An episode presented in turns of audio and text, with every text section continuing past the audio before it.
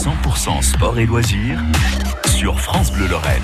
Moi j'ai mis mon short, j'ai mis mes baskets, je suis prêt. Julien Denervaux, nous parlons aujourd'hui de twirling bâton avec le club de Ars-sur-Moselle. Mais au fait, c'est quoi le twirling bâton?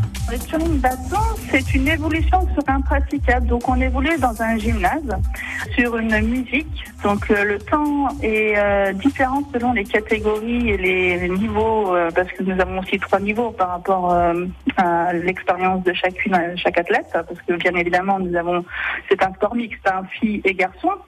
Donc on évolue en, sur euh, une musique sur lequel on, on va interpréter euh, donc euh, avec de la danse, euh, de la gymnastique aussi.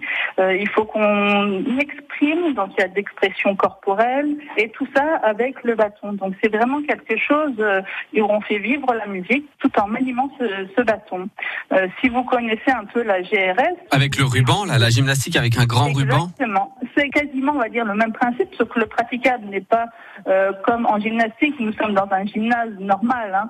Ouais. Euh, sauf qu'au lieu d'avoir un ruban, nous avons un bâton. C'est ça, il faut euh, l'envoyer, faire des figures, le jouer avec son corps pour euh, le faire descendre sur les bras, remonter, etc. C'est extrêmement Exactement.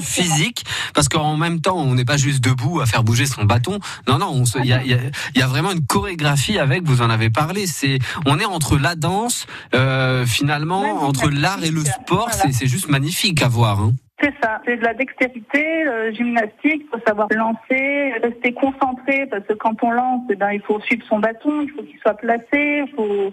Voilà. C'est vraiment très euh, technique aussi, hein. impressionnant quand, euh, quand euh, en plus on évolue solo, en duo, en équipe. C'est ça, c'est hyper impressionnant, surtout quand on, on, euh, les, les athlètes peuvent envoyer leur bâton euh, super haut. En moyenne, c'est quoi à la, la distance en l'air? C'est pas l'ISS Alors, quand même avec Thomas Pesquet. entre 7 et 10 mètres. Ah oui, on n'a pas, on n'attend pas encore l'ISS, ça va. Mais entre 7 et 10 mètres, mais je sais que ça, ça dépend des gymnases aussi, en fonction euh, de la hauteur du toit. oui, c'est ça. D'accord. C'est Et pour ça qu'il faut qu'on ait des gymnases minimum 7 mètres pour les évolutions sur le, le petit niveau.